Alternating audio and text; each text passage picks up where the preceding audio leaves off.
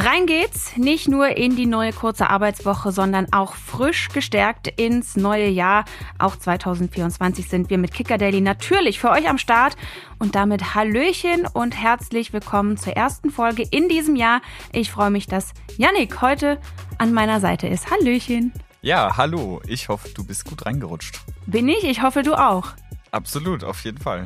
Ja, schauen wir doch mal Anfang des Jahres. Das heißt ja in der Bundesliga zwar Pause, aber Zielgerade bei der Darts-WM. Der Elli Pelli, der bebt seit Wochen und morgen ist Finale und da wollen wir heute natürlich die Zeit nutzen und auf das aktuelle Turnier schauen, denn es war und ist ja einiges los in London. Absolut. Aber vorher die News für euch. Bei der Personalie Terence Boyd steht nach Kicker-Informationen eine Vertragsauflösung mit dem ersten FC Kaiserslautern im Raum. Eigentlich würde der Vertrag noch bis zum Saisonende laufen. Boyd hatte seinen Stammplatz allerdings in Kaiserslautern verloren und könnte nun wechseln. In der zweiten Liga ist wohl Nürnberg interessiert, aber auch Sandhausen oder Mannheim in der dritten Liga kommen wohl in Frage. Trainer Gramotzes dagegen rechnet fest mit einer Mitreise des Stürmers ins Trainingslager am Mittwoch. Nach nur 15 Spielen und nicht mal drei Monaten im Amt ist schon wieder Schluss für Wayne Rooney bei Birmingham City. Auf Platz 6 hatte der Engländer das Team übernommen. Inzwischen steht Birmingham in der zweiten englischen Liga aber nur noch auf Platz 20. Unter Rooney hat die Mannschaft nur zwei von den 15 Spielen gewonnen und zuletzt gestern beim 0 zu 3 gegen Leeds kein Land gesehen. Rooney selbst wehrte sich nach seiner Entlassung, denn 13 Wochen seien einfach nicht genug Zeit gewesen, seiner Meinung nach. Min Jae Kim ist offiziell der Nachfolger von Hoi Min Son.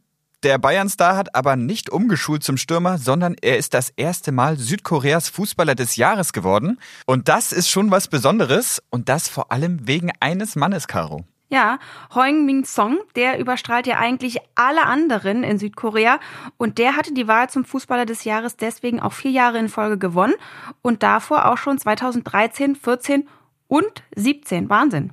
Ja, Umso bemerkenswerter finde ich das auch, dass diese Serie jetzt einen Verteidiger bricht. In den letzten zehn Jahren ist Kim erst der zweite Defensivmann, der ausgezeichnet wird. Mhm. Und das zeigt einfach, dass es halt doch irgendwie für die breite Masse auffälliger und leichter messbar ist, wenn ein Stürmer oder ein Offensivspieler gute Leistungen zeigt.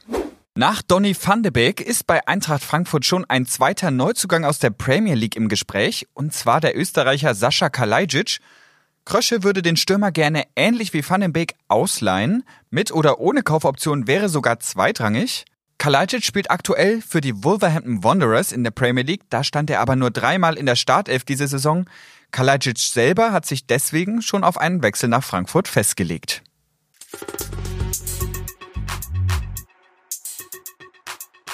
Vom südkoreanischen Fußball in den Alley Pally. Für viele ist die Zeit zwischen den Jahren die schönste Zeit des Jahres. Nicht wegen Weihnachten oder Silvester, sondern wegen der Darts-WM. Jetzt stehen die vier Halbfinalisten und morgen wird der neue Weltmeister gekrönt. Höchste Zeit, dass wir im Daily drüber sprechen. Und dafür ist unser Experte Jan Hermani heute bei uns. Hi Jan. Hi Janik, frohes neues Jahr noch. Danke dir auch. Ja, wünsche ich dir natürlich auch, lieber Jan. Nimm uns doch mal mit als allererst ganz allgemein. Was macht diese Faszination Darts WM und auch Ellipelli aus? Denn da schauen ja auch viele rauf, die sich sonst das restliche Jahr nicht ganz so für Dart interessieren und damit beschäftigen. Für mich ist tatsächlich der Monat Dezember ein ganz großer Schlüssel. In den anderen Ligen geht es ein bisschen ruhiger zu der Dartsport kriegt die Bühne, die er im Sommer vielleicht nicht so kriegen würde. Alle sind zu Hause, die Familien kommen zusammen. Mhm. Beste Zeit, sich vor den Fernseher zu setzen oder sogar nach London zu reisen, um dort die Spiele vor Ort zu erleben. Ich glaube, das ist eine ganz große Chance für den Dartsport, den es im Sommer so nicht geben würde. Ja, dann gehen wir doch direkt mal rein in das Turnier und da gibt's ja einen großen grünen Elefanten im Raum. Äh, Michael van Gerven ist gestern sensationell gegen Scott Williams ausgeschieden. Dabei war Van Gerven ja auch Mitfavorit auf den Titel. Was war da los? Kannst du das mal für uns einordnen? Also die letzten Jahre war es häufig so, dass Van Gerven einfach Pech hatte, auf Spieler zu treffen, die wirklich ihr bestes Darts gegen ihn gespielt haben. Mhm. Ich erinnere mich an ein Ausscheiden gegen Rob Cross, an ein 0 zu 5 gegen Dave Chisnell, wo Chisnell wie Darts von einem anderen Stern gespielt hat. Und gestern war es ein bisschen anders, da muss man wirklich sagen, Van Gerven konnte zu keinem Zeitpunkt an sein normales Level kommen er hat Doppel verpasst, was ihm immer wieder zurückgeworfen hat. und er konnte gegen die Nummer 52 der Welt einfach nicht das zeigen, was er eigentlich kann und ist deshalb verdient ausgeschieden. Heute kam noch so ein bisschen raus, er hatte auch gesundheitliche Probleme. Mhm. Kann man natürlich nicht hinter die Vorhänge gucken, wie sehr ihn das wirklich zurückgeworfen hat. Hm. Van Gerven ist ja nicht der erste Favorit, der überraschenderweise dieses Jahr ausscheidet. Es ist die WM des großen Favoritensterbens.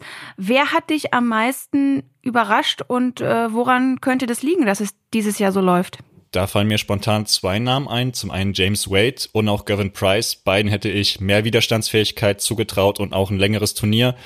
Der amtierende Weltmeister Michael Smith ist auch verhältnismäßig früh raus. Ein klares 0 zu 4 im Achtelfinale. Mhm. Da muss man aber zu sagen, dass der das ganze Jahr über nicht wirklich sein Niveau halten konnte und es roch nicht wirklich nach Titelverteidigung. Aber als Weltmeister 0 zu 4 auszuscheiden, sieht natürlich auch nicht wirklich schön aus.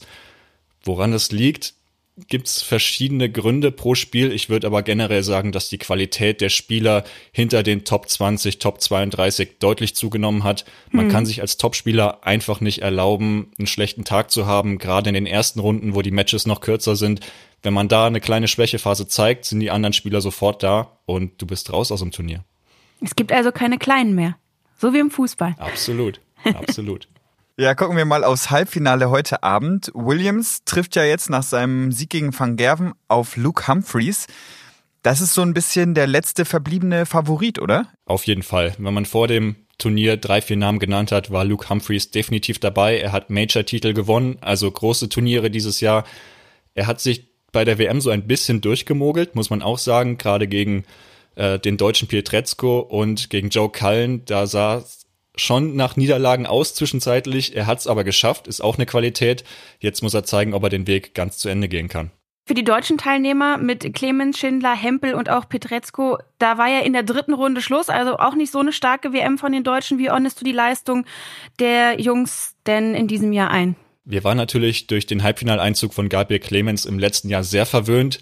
Dieses Jahr sah es ein bisschen anders aus, aber ich bin weit davon entfernt, alles schlecht zu sehen. Wir hatten vier Deutsche in der dritten Runde, das gab es noch nie. Auch Dragutin Horvath muss man nennen, der als fünfter Deutscher dabei war, der ja eigentlich eher Hobbyspieler ist. Mhm. Wir hatten mit Florian Hempel einen sensationellen Comeback-Erfolg gegen Dimitri Vandenberg, der schon 0-2 zurücklag und doch noch das Spiel gewinnen konnte. Wir hatten mit Martin Schindler gegen Jermaine Vatimena ein gutes Spiel. Wir hatten Pietrezco, der wirklich Luke Humphreys am Rande einer Niederlage hatte, der den haushohen Favoriten sehr, sehr geärgert hat.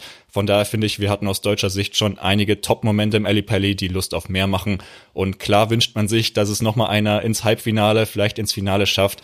Aber da darf man, glaube ich, die Erwartung auch nicht zu sehr in die Höhe treiben. Ja, kann ich, kann ich jedes Jahr den Gaga-Wahnsinn geben. Aber höchste Zeit, dass wir mal zur eigentlich wahrscheinlich größten Story überhaupt kommen dieses Jahr. Und das ist Luke Littler. Der Junge ist ein Phänomen. Auf Social Media sprechen alle darüber, wie alt der 16-Jährige aussieht. Und dabei geht, finde ich, fast ein bisschen unter, wie gut er auch einfach spielt, oder? Was ist das für ein Typ? Also ihn nur auf sein Äußeres zu reduzieren, wird dem Jungen überhaupt nicht gerecht. Es ist seine erste WM, er ist 16 Jahre, er spielt fantastisch. Ein 3 Dart Average von knapp 100 Punkten, das ist wirklich absolute Weltklasse. Er hat sich gegen die ganzen alten Hasen, Raymond van Barneveld, Brandon Dolan durchgesetzt. Er zeigt überhaupt keine Nerven, als wäre er schon seit Jahren dabei. Und er hat sich absolut zum Mitfavoriten gemausert. Steht jetzt im Halbfinale. Er hat schon 100.000 Pfund sicher durch den Halbfinaleinzug, was mit 16 Jahren auch nicht so verkehrt ist. Von daher ist er definitiv eins der Gesichter dieser WM. Gab es das denn schon mal, dass so ein junger und ja doch unbekannter Spieler so weit kommt bei der WM? Passiert das immer mal wieder oder ist das eher so eine Ausnahme und untypisch im, im Darts? Es passiert tatsächlich immer mal wieder, dass um gewisse Spieler ein Hype entsteht. Da würde ich Kirk Shepard nennen, der ein absoluter No-Name war und 2008 plötzlich im Finale stand. Mhm. Er hat es dann zwar verloren und seine Geschichte zeigt auch, wie schnell dieser Hype wieder vorbei sein kann, denn man hat nach dem Finaleinzug von ihm kaum wieder was von ihm gehört. Letztes Jahr war es Josh Rock, der auch plötzlich in aller Munde war. Der ist dieses Jahr auch früh ausgeschieden. Von daher wäre ich auch bei Littler sehr vorsichtig, ihn zu früh als den kommenden Darts-Champion der nächsten 10, 15 Jahre zu küren. Aber was er aktuell spielt, das macht schon sehr viel Spaß und zeigt, dass es auch immer mal wieder No-Names oder Ausnahmen gibt, die plötzlich in die Top 5, Top 6 reinstoßen und diese auch ärgern können.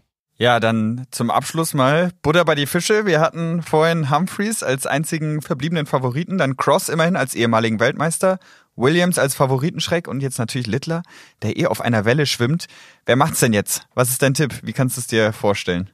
Also wenn sein Nervenkostüm nicht flattert, dann bleibe ich bei Luke Littler, der bisher wirklich das beste Turnier von allen Spielern spielt, meiner Meinung nach. Er hat noch nie in Rückstand gelegen, da wäre es vielleicht spannend zu sehen, wenn das mal passiert, fängt er dann an zu grübeln, hm. gehen vielleicht auch mal die Doppelquoten ein bisschen runter, mhm. aber wenn er die Spiele so von vorne weg dominiert, wie er es bisher getan hat, dann glaube ich, kann er es tatsächlich schaffen und mit 16 Jahren Weltmeister werden. Ja, das wäre sensationell. Heute Abend sehen wir die Halbfinals und dann morgen das Finale. Dir schon mal vielen Dank für die Einblicke. Wir schalten ein und hoffen auf einen neuen Data und dir einen schönen, spannenden Abend. Danke euch. Ciao, ciao.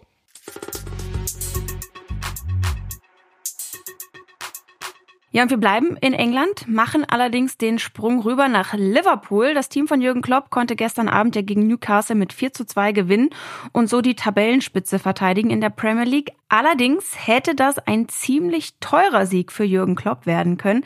Beim Jubeln hat er nämlich seinen Ehering verloren und erst nach einiger Zeit Suchen hat ihn dann ein Kameramann gefunden, Yannick. Sehr kurios.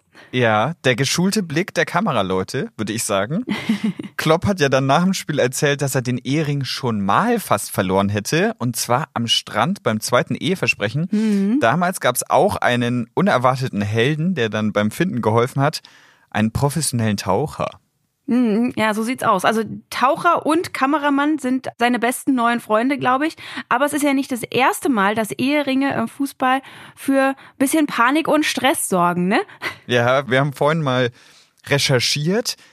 Da hat diese Saison die Bundesliga ganz kurz den Atem angehalten. Beim ersten Spiel von Harry Kane für die Bayern trägt er da etwa noch seinen Ring. Kurz Empörung und dann die Entwarnung. Die Bayern hatten Kane vorgewarnt dass das in Deutschland gar nicht geht. Großes No-Go. Deswegen hatte der Engländer den Ring nur mit Tape imitiert.